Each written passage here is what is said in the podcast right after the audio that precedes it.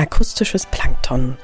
Ein Podcast über Menschen, Orte, verschiedene Lebensläufe. Adventskalender. Dir, Carson McCullers. Das erste, was mir zu dir einfällt, ist der Titel eines Buches. Das Herz ist ein einsamer Jäger. Ein Buch über Außenseiter und die Einsamen, die in einer kalten Gesellschaft sich nicht zurechtfinden. Es ist dein erstes und gleichzeitig dich berühmt machendes Buch. Das Foto, welches damals zu Werbezwecken 1940 aufgenommen wurde, zeigt dich, entschuldige meine Direktheit, sehr jung aussehend mit Pausbacken. Ich hätte dich höchstens auf 14 Jahre geschätzt und nicht 23. Du stützt dich auf einen Bücherhaufen und schaust mit großen Augen lächelnd in die Kamera so als würdest du der Aufforderung der Person hinter der Kamera Folge leisten und wärst eben nicht die Autorin eines solchen Buches. Es gibt auch Aufnahmen von deinem Schreibtisch. Die junge Autorin oder jung wirkend mit kurz geschnittenem Pony hinter der Schreibmaschine. Es wirkt sehr aufgeräumt.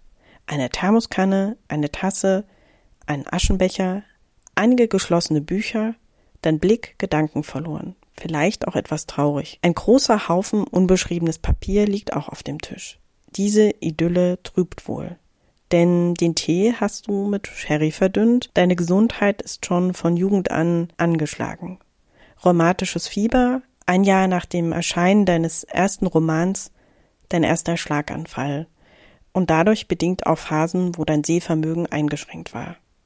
Später kam noch eine linksseitige Lähmung deines Körpers dazu. Deine unglückliche Ehe mit James Reeves McCullers der dir aufgrund seiner Eifersucht beibrachte zu trinken, eure Scheidung und dann die erneute Heirat mit Reeves und dein gesundheitlicher Zustand verschlechterte sich zunehmend. Dein Versuch eines Suizids, später eine erneute Ehekrise, die dazu führte, dass sich dein Mann 1953 das Leben nahm. Deine unerwiderte große Liebe zu der Schweizer Autorin und Journalistin Annemarie Schwarzenbach, aus der jedoch eine Freundschaft entstand. All das Deine physische Versehrtheit und wahrscheinlich auch psychische Versehrtheit haben dein schriftstellerisches Werk geprägt. Deine Protagonisten bewegen sich in einer Art Kommunikationslosigkeit.